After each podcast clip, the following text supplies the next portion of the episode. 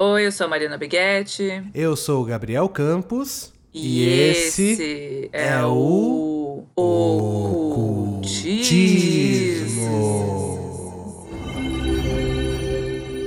Oi, Biguetti, tudo bem? Tudo bem, Gabriel, e você? tô bem, sim, tô legal.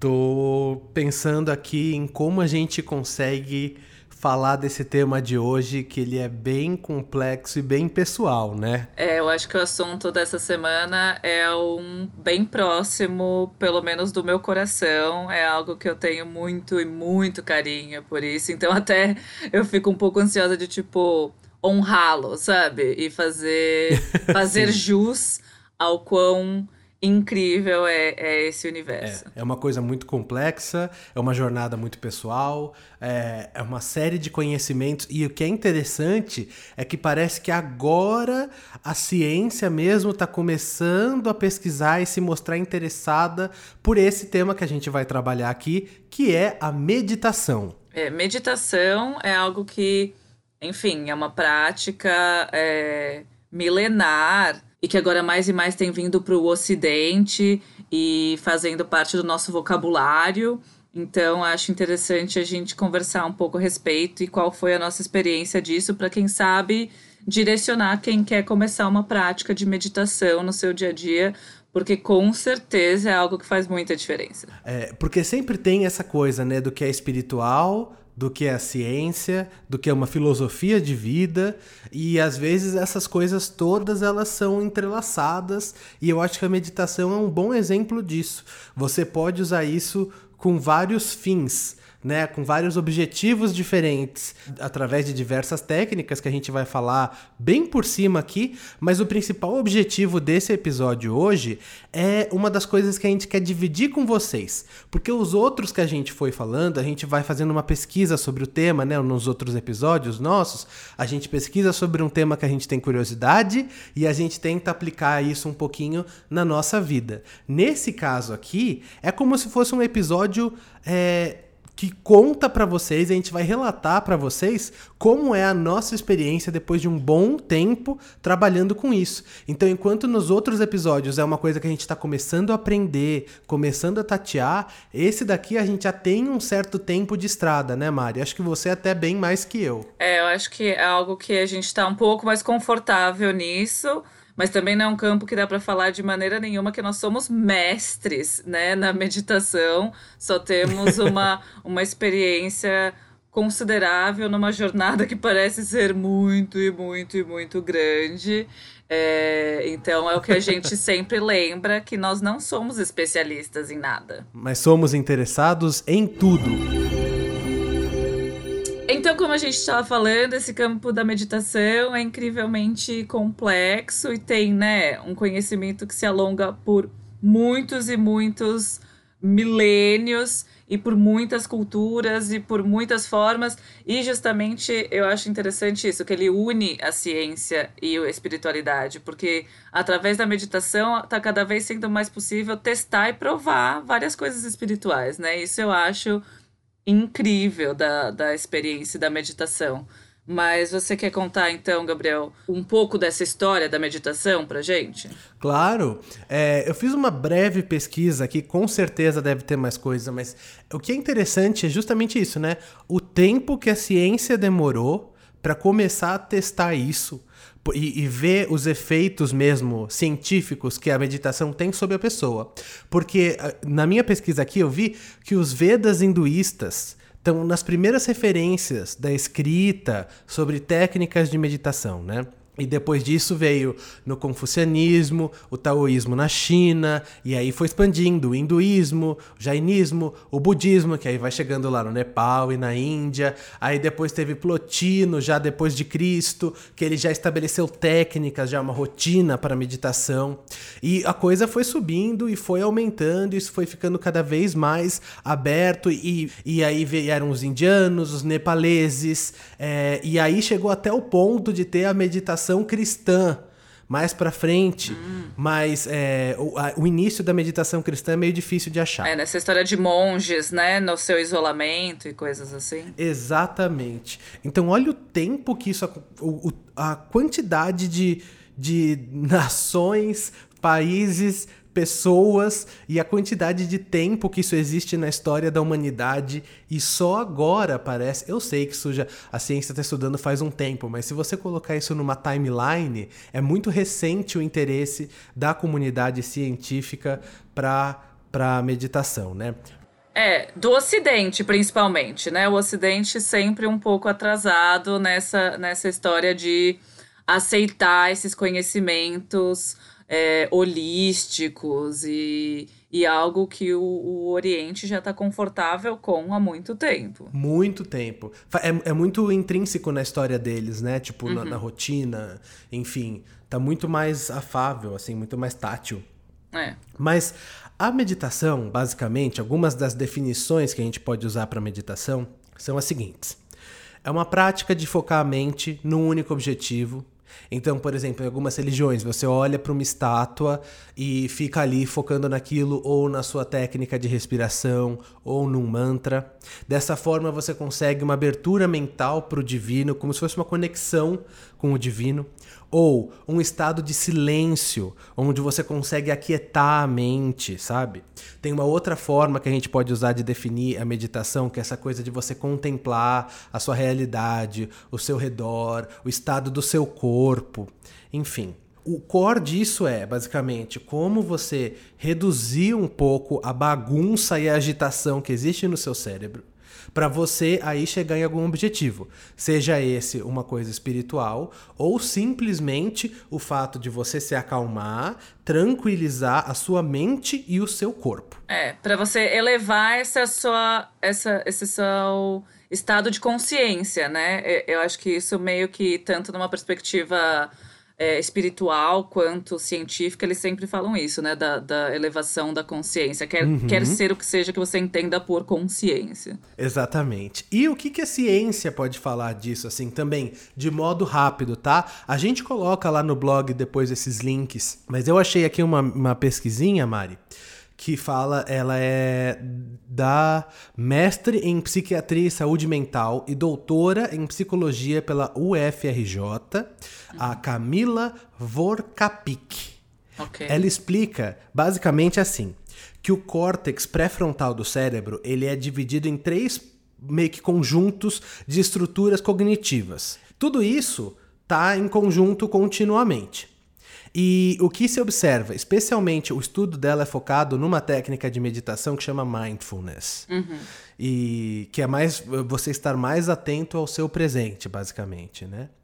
E o que ela percebe, olha que interessante isso, uhum. é que depois de um tempo de prática, existe uma redução, que é inclusive estrutural, uhum. no corpo das pessoas que, que, que participam disso. Então, a área das amígdalas diminui um pouquinho. Tomografias e ressonâncias também mostram redução da atenção voltada a estímulos externos. Uhum. Então você fica mais focado dentro de si, focado no lugar que você está, no conhecimento do seu corpo, e eles aumentam também a produção de neurotransmissores como GABA, ou ácido gama aminobutírico.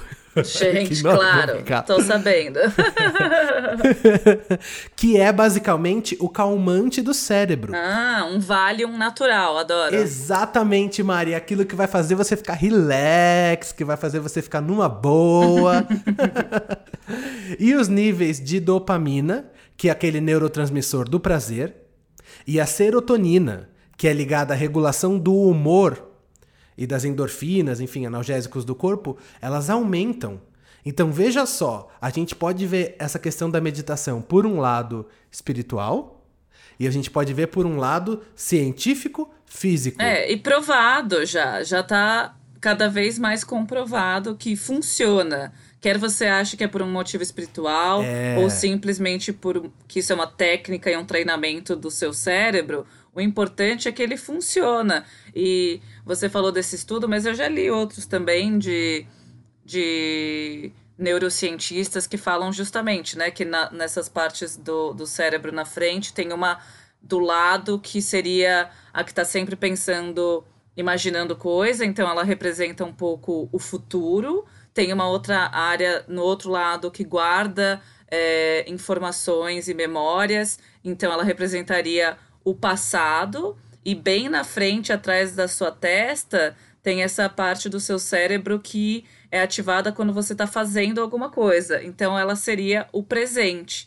E quando você coloca monges dentro de uma ressonância, você vê que a as partes laterais, que é do passado e do futuro, desligam. E ele está só agindo é, na, na parte do cérebro frontal, que ele quer dizer Uau. cientificamente que esse cara está presente. Isso é muito incrível. Eu estava vendo nesse estudo aqui também, segundo essa doutora, a Camila Vorkapik, né, é, a alteração cerebral mais significativa, que foi mostrada num estudo conduzido em Harvard, foi o aumento da espessura da massa cinzenta.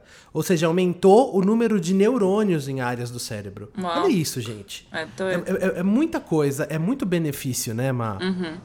Eu também. É, isso até. A fonte disso é um documentário que vai estar no meu cantinho da Good Vibes, então eu não vou mencioná-lo agora.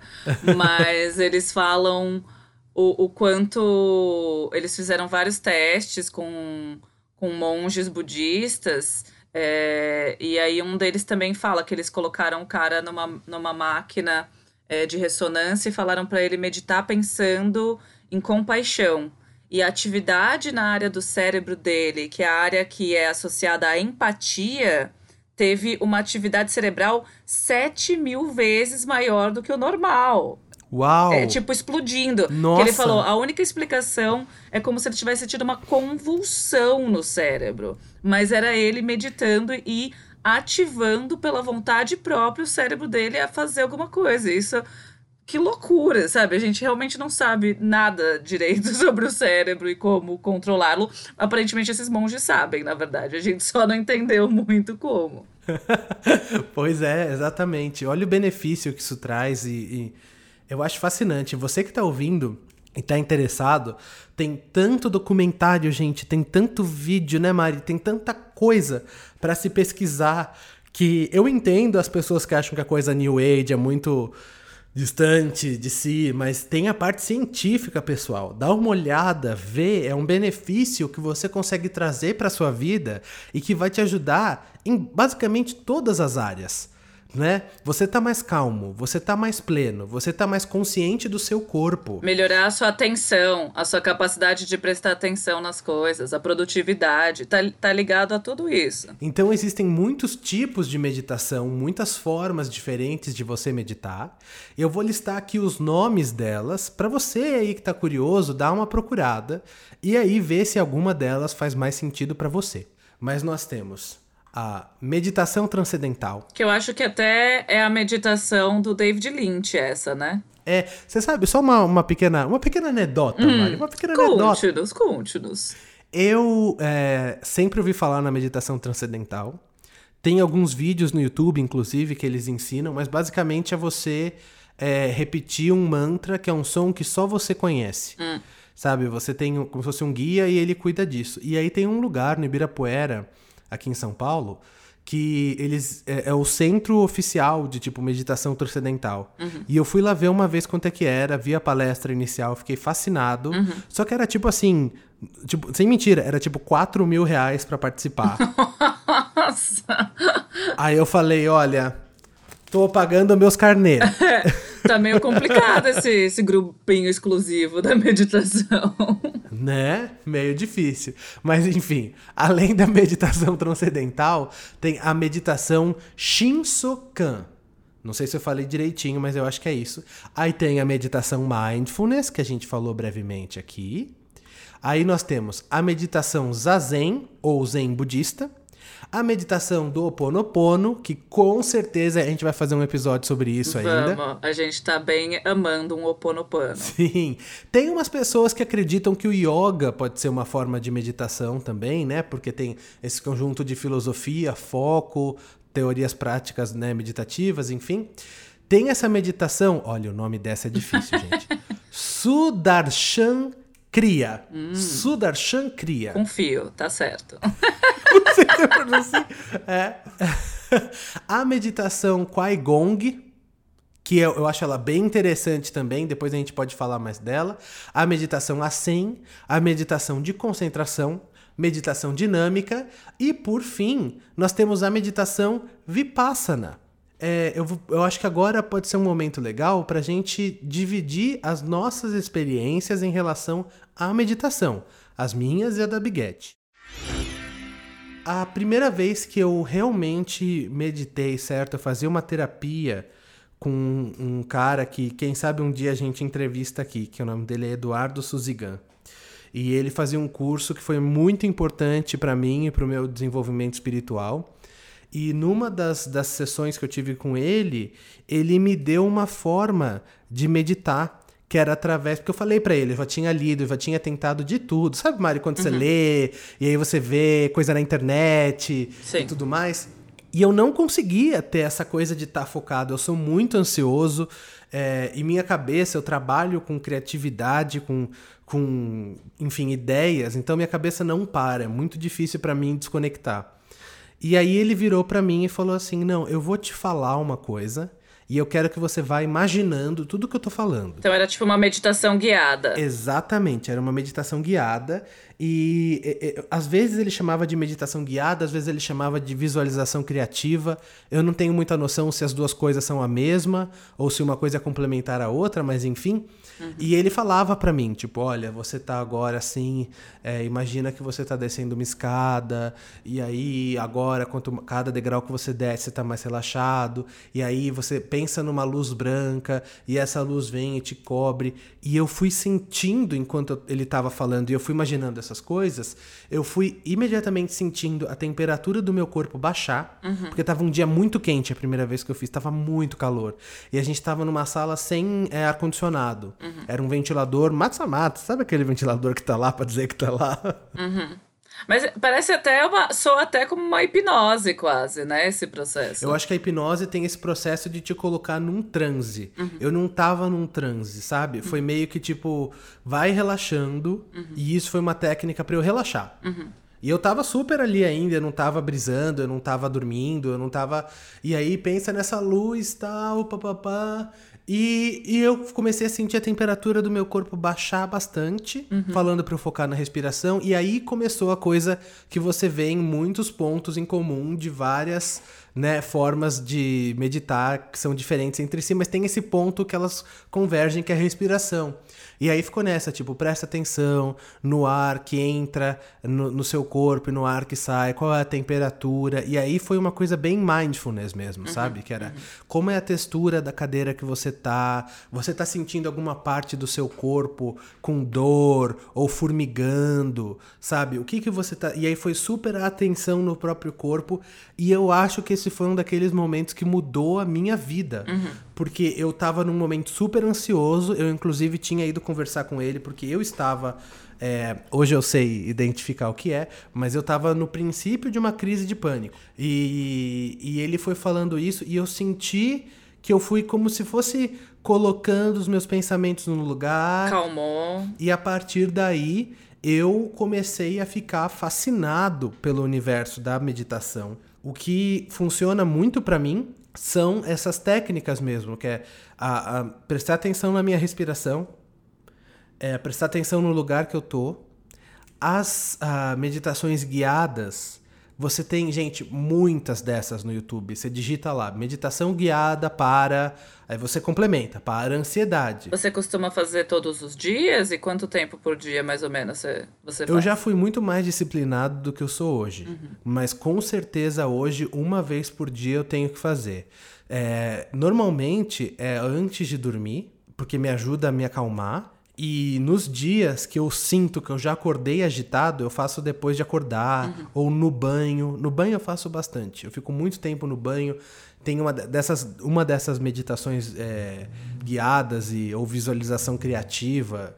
É uma coisa muito boa de fazer que eu recomendo super. É você estar tá debaixo do banho Uhum. E uma coisa que eu fazia, eu tenho. Sabe essas lâmpadas de LED que você consegue mudar a cor? Sim. É, eu, às vezes, eu sempre passo por, por extremos, né? Então, ou é a luz azul ou é a luz vermelha. E essa lâmpada que muda a cor é a que eu tenho no meu banheiro. E aí você deixa o seu banheiro vermelho, super normal. Vermelhaço ou super azul. E aí eu entro debaixo d'água pois é. E aí eu entro debaixo d'água e aí eu fico pensando, por exemplo, se é um dia que eu tive. Se foi um dia estressante, se foi um dia que eu tive coisas que eu tive que lidar que foram incômodas, chatas ou problemáticas, eu penso nelas em mim como uma coisa, sabe? Tipo, como um adesivo grudado em mim. E quando eu entro no banho, eu imagino a água limpando isso. E eu fico ali até eu me sentir calmo e sentir que essas coisas já não estão grudadas em mim. É uma das coisas que eu faço. Demora um tempo, e eu sei que, né, não estou incentivando ninguém a desperdiçar água, mas é uma coisa que me ajuda muito. E outra coisa que eu costumo fazer bastante também é o que o pessoal chama de body scan, né, que é você dar uma overview no seu corpo. E aí você pensando, você sozinho, assim, você de... eu, eu gosto de fazer deitado, então eu deito e aí eu passo por cada setor do meu corpo mentalmente. Então eu fico pensando assim, como tá o meu dedinho do pé e como é que tá o dedinho do lado desse dedinho do pé. E aí vai aumentando como está o meu pé, como tá a minha coxa, como tá a minha perna, como está o meu estômago, e você faz isso por cada pedacinho do seu corpo, cada dedo da sua mão, cada dedo do seu pé, cada. É, eu penso assim até no, no, no, meu rosto, sabe? Meu olho direito, como tá meu olho direito? Ele tá formigando, ele tá cansado, ele tá ardendo, ele tá lacrimoso, e o olho, sabe, do outro lado. Eu fico fazendo assim, e isso são práticas que, para pessoas ansiosas como eu, e com às vezes dificuldade até de focar, são coisas que mudaram a minha vida. E inclusive é, mantras e vibrações. É uma coisa que eu uso muito. Eu não sou budista, mas por algum motivo, Mari, completamente randômico, um dia eu, onde eu morava, uh, na minha casa antiga, eu dividi um apartamento com uma amiga e lá perto tinha um templo budista. E, pessoal, frequentem templos budistas. É lindo, assim, as festas são lindas, as cerimônias são lindas, sempre é maravilhoso. Mas lá, enfim, eu fui numa dessas desses cerimoniais que eles tinham feito e tinha um, um lugar que, sei lá, tinha umas comidinhas para você comer, tinha umas palestras para você ver e tinha umas meditações em grupo com esses mantras budistas. Uhum. E eu não sei explicar, não sei explicar é uma coisa que me afeta de um modo tão intenso que eu perco noção do tempo quando eu começo. Uhum. Então, se eu começo a, a, ficar num. O começo é difícil, tá? Não é uma coisa fácil. Eu não tô falando que você vai começar a fazer isso e aí resolveu e você tá super, né, nas meditações. Resolveu todos os seus problemas, você tá lá, nunca mais saiu do templo. Pois é. Mas aí eu ficava. É difícil você pegar o ritmo e as palavras, né? Que não é no nosso idioma, e são palavras que têm um som diferente. Então, tipo, Om Gam Ganapataye Namaha, sabe? E você fica nisso por muito tempo, mas eu não sei o que acontece. Depois de, um, de alguns minutos que você tá fazendo isso, pelo menos para mim, cara, é uma coisa muito intensa. Eu desconecto totalmente. Uhum. E fico. Não sei quanto tempo passa, e é sempre assim, quando eu entro nessas e eu tô realmente focado nessas repetições e nessas coisas, o que me traz de volta é depois de muito tempo e aí acontece alguma coisa, sabe? Aí passa um carro na rua e buzinou, e aí você meio que volta. E aí quebra, quebra o espelho ali da realidade. Exatamente, mas isso funciona muito para mim. E eu conto essa experiência aqui para vocês porque vejam, né? Isso foi eu passar por um terapeuta e aí depois todo o meu tempo de pesquisa e lendo livros e, enfim, indo em algum outro workshop e indo, sei lá, nesse negócio budista e vendo técnicas no YouTube. A forma com que eu me relacionei com a meditação, ela é meio que um patchwork de informações que eu fui guiando conforme eu fui estudando. Você fez um Frankenstein místico aí. Ai, Frankenstein místico é um nome tão bom. Imagina uma banda New Wave com esse nome, o Frankenstein místico. Eu vejo, tem todo um look, tem todo um álbum. Mas enfim, e aí o que é legal da gente falar disso é que a Mari, ela se dedicou muito tempo numa dessas práticas meditativas e ela tem uma história já de, um, de, de longo prazo com a Vipassana. Correto, Mari? Conta para mim, como é que foi isso? Eu tenho tanta pergunta para te fazer. É, a Vipassana, ela apareceu na minha vida. É, eu lembro de ter conhecido um amigo de um amigo e ele estava contando que ele foi fazer essa tal de história de Vipassana, que era muito estranha, né? Era um papo de você se enfiar 10 dias num retiro que você não pode levar seu celular, você não pode levar livro, você não pode falar e, e enfim, que para ele foi super transformador. Você não pode nem falar? Nem falar. Nem falar, nem olhar nos olhos das outras pessoas. Cara, que difícil isso. Ele, ele me contou isso e eu falei, nossa, nunca, jamais, nem ferrando que eu vou fazer isso. E eu não sei, o que que pra você parece o pior, Gabriel? Porque sempre que eu pergunto, que eu, quando eu decidi fazer, tipo, anos depois, porque aquela ideia ficou na minha cabeça e não saía da minha cabeça, eu falei, não, acho que eu quero, sim eu tinha muito um bloqueio com essa ideia do silêncio, sabe? Eu falei, nossa, ficar quieta 10 dias, hum. isso vai ser complicado. Mas alguns amigos meus falaram, por exemplo, não, 10 dias sem meu celular, eu não, cons não consigo sobreviver 10 dias sem o celular. Nossa, difícil escolher o que é mais difícil.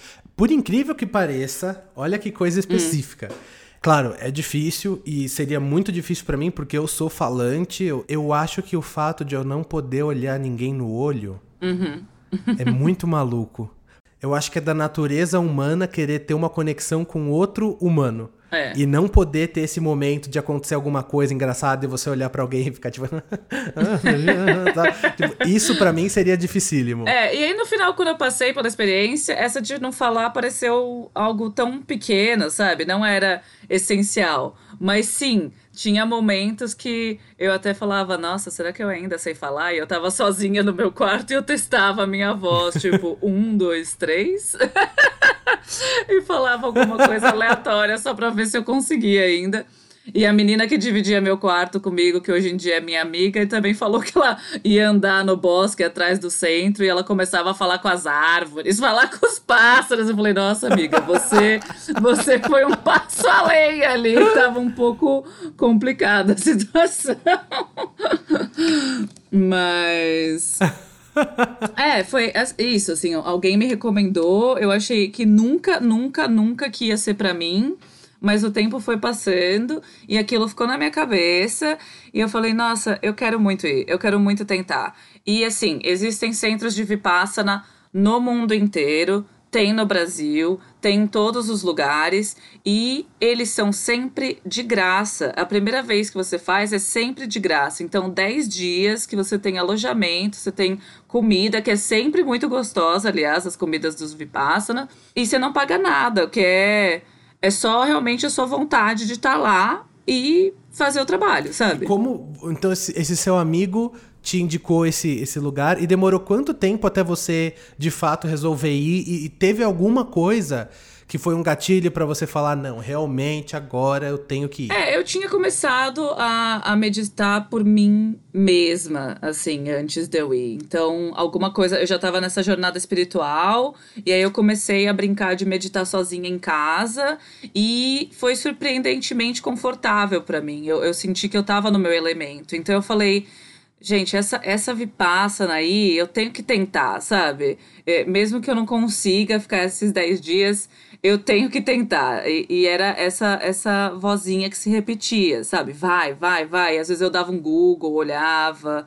Eu, não, não agora. E aí eu falei, não, beleza, vou. E foi é, no mês do meu aniversário de 30 anos, eu falei, não, eu vou. E 2018, então, e, e fiz o meu primeiro retiro de Vipassana. Então, tipo, o que é Vipassana, né? Vipassana, ele vem de uma tradição é, budista, ele é ele vem do, dos ensinamentos mesmo do Buda, da técnica que ele desenvolveu para atingir a iluminação e é, com o passar do tempo isso foi meio que sendo perdido, sabe? Na Índia, em vários outros lugares, é, mas na, na comunidade budista de Myanmar ela se manteve é, na sua forma mais pura, por assim dizer. E, e aí tem esse cara que chama Guenka, que ele é alguém que descobriu Vipassana é, lá em Mianmar e para ele funcionou super. Ele, tipo, era, ele era super um businessman, super é, rico, trabalhava loucamente, mas ele começou a ter dor de cabeça crônica, enxaqueca, enxaqueca, enxaqueca. Alguém recomendou para ele ir num centro de Vipassana. Ele foi, odiou. Falou que, tipo, não, credo. Não é para É, mim. não é pra mim. Passou um tempo, ele não passava enxaqueca, ele tá bom, vai, vou levar isso a sério de novo. Fez, aí ele fez sério os 10 dias e falou que mudou tudo pra ele. E ele foi o responsável de então levar a Vipassana pro ocidente. Nos anos 80, ele que fez essa movimentação de abrir centros de Vipassana é, na Inglaterra, em- nos Estados Unidos, etc Sei. e fazer esse curso. Até hoje, se você vai num Vipassana, você vai ver vídeos do Guenca conversando e são maravilhosos, porque são vídeos, sabe? Anos 90, aquela estética Sei. maravilhosa, dá um zoom errado na cara dele, no nariz, aí volta. E aí, tipo, tem uma galera tossindo atrás. É assim. Mas nossa, pensando assim, como é recente, né?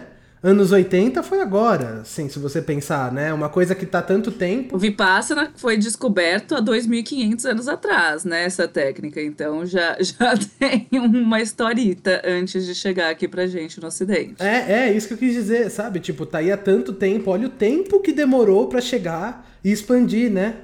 Que Pois é, loucura porque foi- isso, que loucura Foi isso. ontem, né, que veio pro Ocidente. Tipo, só 40 anos, é nada.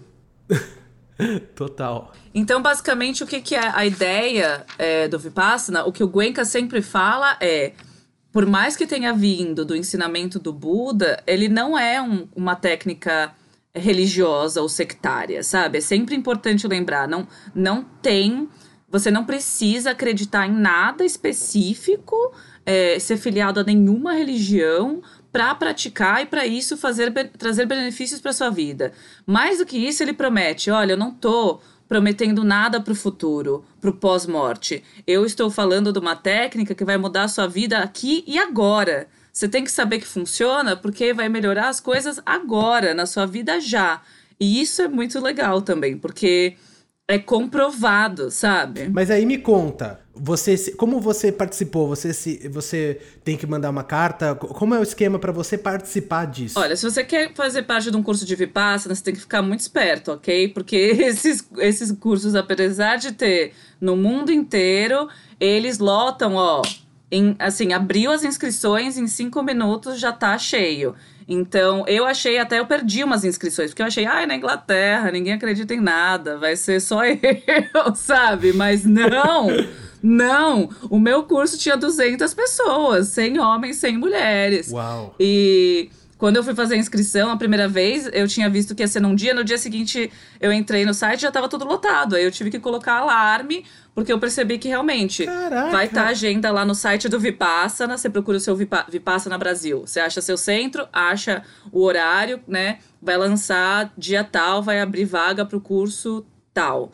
E aí você vai lá e se inscreve, juro, na hora, já não, não bobeia, porque senão você perde a sua vaga. Olha só, eu tentei me inscrever agora esse ano e por causa do Covid eles estão sem planejamento. Olha que coisa. É triste. Eu ia, ano passado, eu ia fazer meu segundo de 10 dias e também. Eu já tava marcada, mas não também cancelaram. Fiquei bem chateada. É, então, basicamente é, é isso, assim. Ele, eu não posso ensinar muito a técnica do Vipassana, porque eles falam justamente que você, você tem que ser autorizado a fazer isso, sabe? Mas, basicamente, a ideia também é os clássicos, sabe? É muito do focar na respiração, é, em como que você sente seu ar entrando e saindo, porque para Vipassana, a respiração é uma manifestação física do seu espírito. Bonito isso. Ele está alinhado com esse plano budista de tentar aliviar a humanidade do sofrimento. Porque que o que o Buda fez? O Buda era um tipo de cientista, né? Ele foi um cientista que fez até é, a meditação da Vipassana está muito associada à ideia de ciência contemplativa. Porque o Buda em si foi alguém que usou seu, seu próprio corpo e sua própria experiência para analisar um fenômeno que estava ocorrendo. E o que ele percebeu foi que sofrimento é uma coisa universal. Todos nós, seres humanos, temos isso em nós. E da onde que vem esse sofrimento? Como mudar isso? É, uhum. E nesse estudo dele ir para dentro do corpo dele e tentar entender o que estava acontecendo, o que ele percebeu foi sofrimento vem do seu é, apego. E, e é esse apego que a gente tem por, uma realidade que sempre muda. A única verdade é que é tudo inconstante. Então, a gente está lá vivendo a nossa vida, tem um estímulo, e aí o que acontece, né? A nossa, nossa mente é, capta esse estímulo sem julgamento num primeiro momento, que é o primeiro level de consciência. Dali, ela rotula isso, né? O que, que é isso? Isso é dor? Isso é prazer?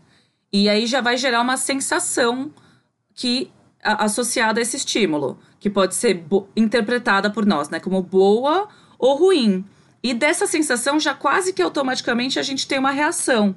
E a reação é ou de aversão, né, não quero isso, nossa, não gostei, ou de desejo, de não, delícia, mais, manda mais que que que eu gostei dessa vibe aí, sabe? Uhum. São extremos, né? Não quero nada, quero muito. É, eles podem ter, ter, ter, seus níveis de sutileza, mas basicamente a gente reage a tudo isso num nível muito pequeno que a gente não percebe, inconsciente, a gente vai reagindo, sabe? Tipo, isso vai formando padrões de comportamento. E, e aí a Vipassana aparece justamente como uma forma de te, treinar sua mente. É, treinar sua mente para você só parar de reagir cegamente a tudo. E entender, estando presente, né? Porque como é, acho que o, o, que une mesmo a meditação é esse conceito, né? De que é você estar consciente do momento presente de forma que você não está julgando isso, sabe? Não julgar a sua experiência desse momento presente. Então, através dessa prática, você percebe duas verdades: que tudo é inconstante, tudo muda. Então, as coisas boas vêm e vão, e as coisas ruins vêm e vão. E a outra é que esse apego que a gente tem só gera sofrimento, porque não tem como a gente mudar o que é. É loucura a gente se rebelar contra a realidade. E é, é mais esse processo, então, que começa de uma aceitação, sabe? De que é o que é e ok, sabe? Ok, às vezes a gente tá bem, mas passa, às vezes a gente tá mal e passa. Entendi. Muito legal. E é uma verdade mesmo, né? Essa, é, ser menos reagente, eu acho que se tudo fosse assim, a gente estaria de fato numa sociedade um pouco melhor. E me fala, Mari, como foi para você, vamos quebrar essa experiência assim. Como foi para você ficar esse tempo lá e com todas essas questões envolvidas? Como é ficar 10 dias sem falar? Como é ficar 10 dias sem olhar outra pessoa no olho, sem ter essa interação?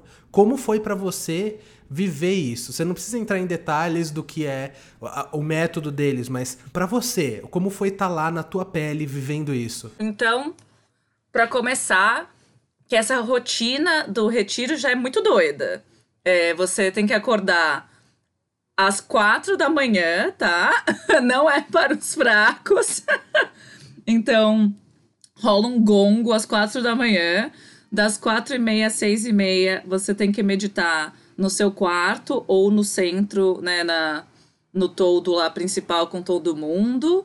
Aí, das seis e meia da manhã até as sete e meia tem o café da manhã.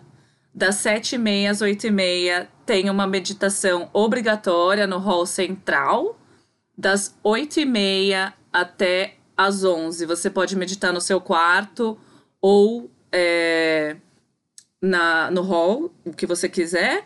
E aí, das 11 a uma da tarde, tem o almoço. É, e aí eu lembro que eu ia, tipo, correndo, almoçava em 15 minutos e ia pro meu quarto para dormir, porque eu falava, meu Deus, eu preciso cortar o máximo de tempo possível. porque Gente, 24 horas é muitas horas. 10 dias é muito tempo. Eu não tinha ideia de quanto tempo era 10 dias. É muito tempo. e, e aí depois do almoço, você. A uma, né? Você tem que de novo meditar lá no hall, das uma às duas. Das duas às cinco, você tem que meditar ou no seu quarto ou no, seu, no hall, o que você preferir. Das cinco às seis tem um chá da tarde, porque tá, não tem jantar, viu, gente? Outra outra outra notícia aqui. Você não pode jantar, é só um chazinho. Nossa, isso eu ia sofrer muito. Eu adoro jantar. é, é, foi complicado. A barriga fica roncando muito. E aliás, você escuta, né, a barriga dos amiguinhos roncando, porque tá todo mundo bem quietinho. Olha. E aí das, é, das sete e meia às nove é o momento favorito do dia, que era ver o videozinho do Guenca explicando o que, que você estava fazendo, por que, que você estava fazendo isso, qual que é o próximo passo da técnica. E além de ser esse vídeo maravilhoso anos 90, era incrível, Gabriel. O que era fascinante era que assim, literalmente todas as perguntas que você tinha na sua cabeça naquele dia, ele respondia no vídeo. Tipo, todo dia. Todas as coisas que tinham aparecido na minha cabeça. Uau. Ele respondia no vídeo. E dava para ver que as outras pessoas também pensavam a mesma coisa, porque tava todo mundo rindo. Então era tipo, eu passei o dia falando: Nossa, né, isso aqui. É, tá legal. E, e, e eu acho que eu devia recomendar minha mãe. E aí o vídeo, Guenca. É, agora nesse momento é aquela, aquela parte que todo mundo pensa: eu vou trazer meu pai pra cá, eu vou trazer minha mãe pra cá. E aí todo mundo dando risada, tipo, é, eu tava assim, eu, eu tive essa ideia. Pra você ver como a gente não é nada diferente um do outro, né? Existe um padrão de comportamento meio foda. Nossa, sim. E aí, depois disso, era só uma meditaçãozinha final, nove e meia, cama já, dormir para começar tudo no dia seguinte. No começo, você vê justamente, porque é um exercício da mente. No começo, você vê o quanto a sua mente tá louca, indo para todos os lugares o tempo inteiro, incontrolável, mas ela vai acalmando, sabe? E até é, uma coisa que depois discutindo com as pessoas é, aparentemente é muito comum é porque nós estamos muito acostumados a querer evitar, né? Qualquer sensação desagradável, a gente tenta fugir disso. E, e, meditação é justamente você aprender a sentar com o desconforto, sabe? Entender que ele vai passar. Nossa, perfeito isso, que frase boa. Pois é, e aí a gente tá numa, a gente tá numa sociedade que claramente é o oposto disso, né? Você tá, você se sentiu levemente mal, vou mexer no meu celular, vou assistir um Netflix, vou correr no parque, vou fazer qualquer outra coisa menos olhar para isso, sabe? Nessa que você vai sentar com esse desconforto, a sua mente vai lutar contra isso. É uma batalha ali, porque a sua cabeça não quer ficar quieta. E aí tem umas certas estratégias é. que ela começa a fazer. Óbvio, você vai ter pensamentos, né? Ok, isso acontece. Mas para você tentar não se apegar a esses pensamentos, deixar eles só passarem. E ir esvaziando a mente, chegar num momento de não pensar, sabe? Ou então só ver o pensamento indo, indo embora e ok. Mas nessa de tentar aquietar a sua mente, a, a, a vozinha na sua cabeça fala: Ah, tá então eu não posso mais falar, é isso? então a gente vai é cantar. Oi? E aparentemente isso acontece com todo mundo, que a vozinha na sua cabeça começa a cantar. Ela escolhe uma música e toca repetidas vezes, non-stop, no replay, Ai, uma atrás da outra, até você achar que você vai ficar louco. e o melhor é que geralmente ela ainda escolhe uma música muito nada a ver. Então, no meu caso, amiguinhos, eu estava lá no meu primeiro dia de Vipassana, achando que eu ia ser, né, o próximo Buda, e na minha cabeça tava tocando: É o bicho, é o bicho, vou te devorar, crocodilo eu sou. Muito bom. Maravilhoso que isso ficou na sua cabeça, mas meio simbólico também, que é o teu pensamento te comendo real, assim, né? Tipo, te enlouquecendo. A simbologia do meu cérebro envolve esse, esse level de qualidade de música. Enfim, aí depois de um dia inteiro, né, ouvindo essa música e falando, gente, eu não aguento mais. Sim. Aí foi passando, sabe? Aí você vai vendo justamente é, uma das coisas que foi uma das primeiras coisas que eu percebi é, tipo, quanto a gente é rápido em julgar os outros, sabe? Porque tava todo mundo sentado junto e às vezes alguém tinha um ataque de tosse, sabe? E eu já reagi imediatamente, tipo, ai, que saco, sabe? Você quer tossir? Levanta, vai tossir lá fora, sabe? E aí eu pensei, meu, quão rápido você é de já falar né, de ficar com raiva, você nem sabe qual a situação, você nem sabe o que, que aquela pessoa tá passando. E mais, e se eu começasse a tossir, sabe? Se eu começasse a tossir, eu espero que alguém tivesse, sabe, empatia e compaixão de não me odiar, sendo que não é minha culpa que eu tô tossindo, sabe? Ninguém tem culpa de rinite. Sabe, algumas pessoas só nascem assim, Mari. Exato.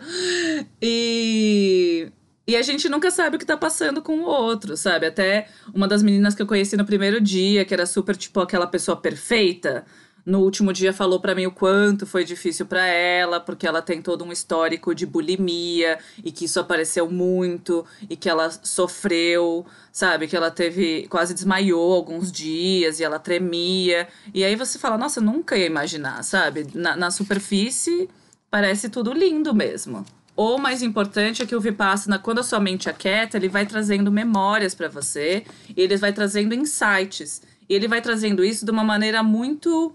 É, não tem essa carga emocional pesada, sabe? Você olha o seu passado e você lembra das coisas, você analisa isso de uma forma desapegada. E uma, a minha experiência mais importante do Vipassana que eu vou contar então aqui para você, Gabriel, que foi bem. Conte, conte. Tipo, life changing. Aconteceu, acho que no sexto dia.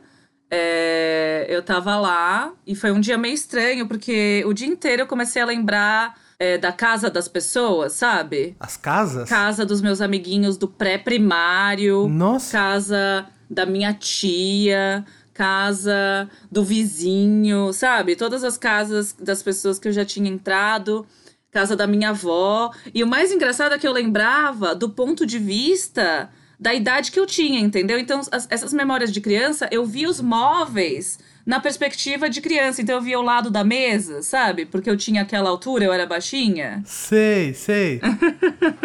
que interessante. E aí eu lembro de estar tá andando na casa da minha avó e lembrar exatamente o cheiro e tudo. E é, veio na minha cabeça isso de tipo, quando eu, porque a minha avó morava no interior e eu ia passar as férias com ela. E o meu avô trabalhava numa farmácia, ele trabalhava no, no período noturno.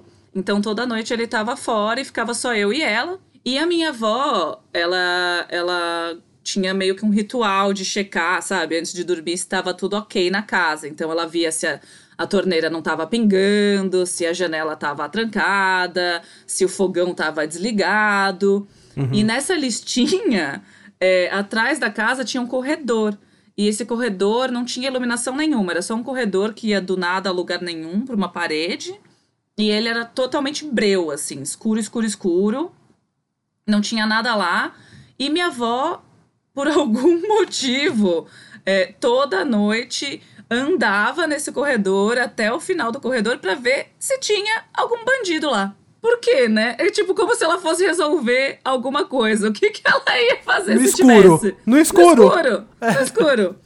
Então, é, isso também é um divisor, assim. Tem pessoas que falam, não, isso faz sentido. Lógico, é melhor saber que tá lá o bandido. E outras pessoas que é tipo, gente, não. Eu tô no time do tipo, gente, não, sabe? Tranca as portas e boa sorte. E reza, é nóis.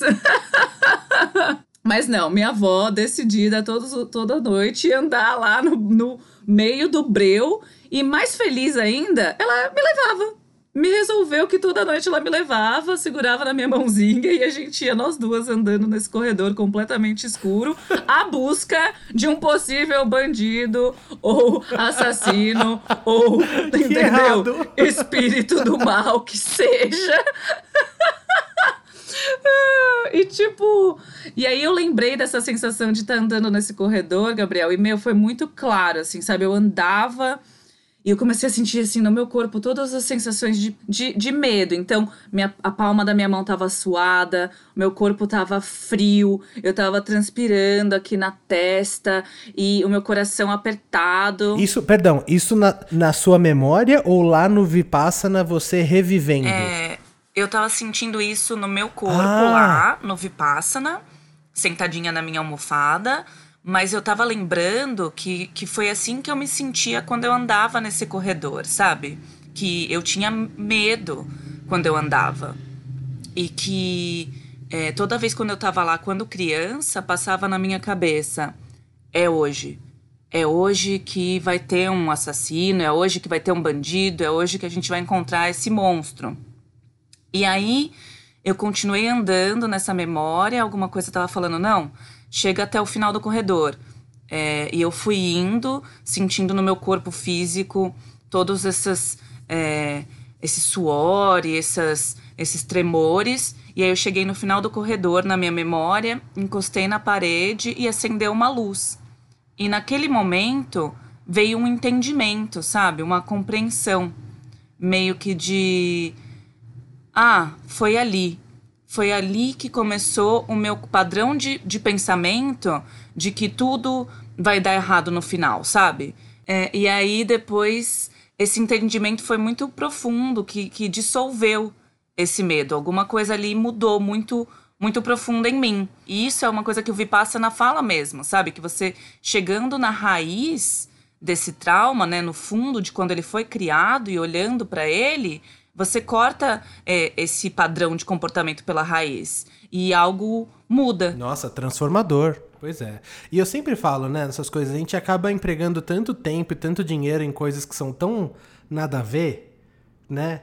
Vai aí num dia, 10 dias, é, é, uma folga que você consegue pegar do trabalho, é um, é um comecinho de férias, né? É uma coisa que você consegue se organizar para que isso aconteça sem, de fato, ter um grande peso na sua vida.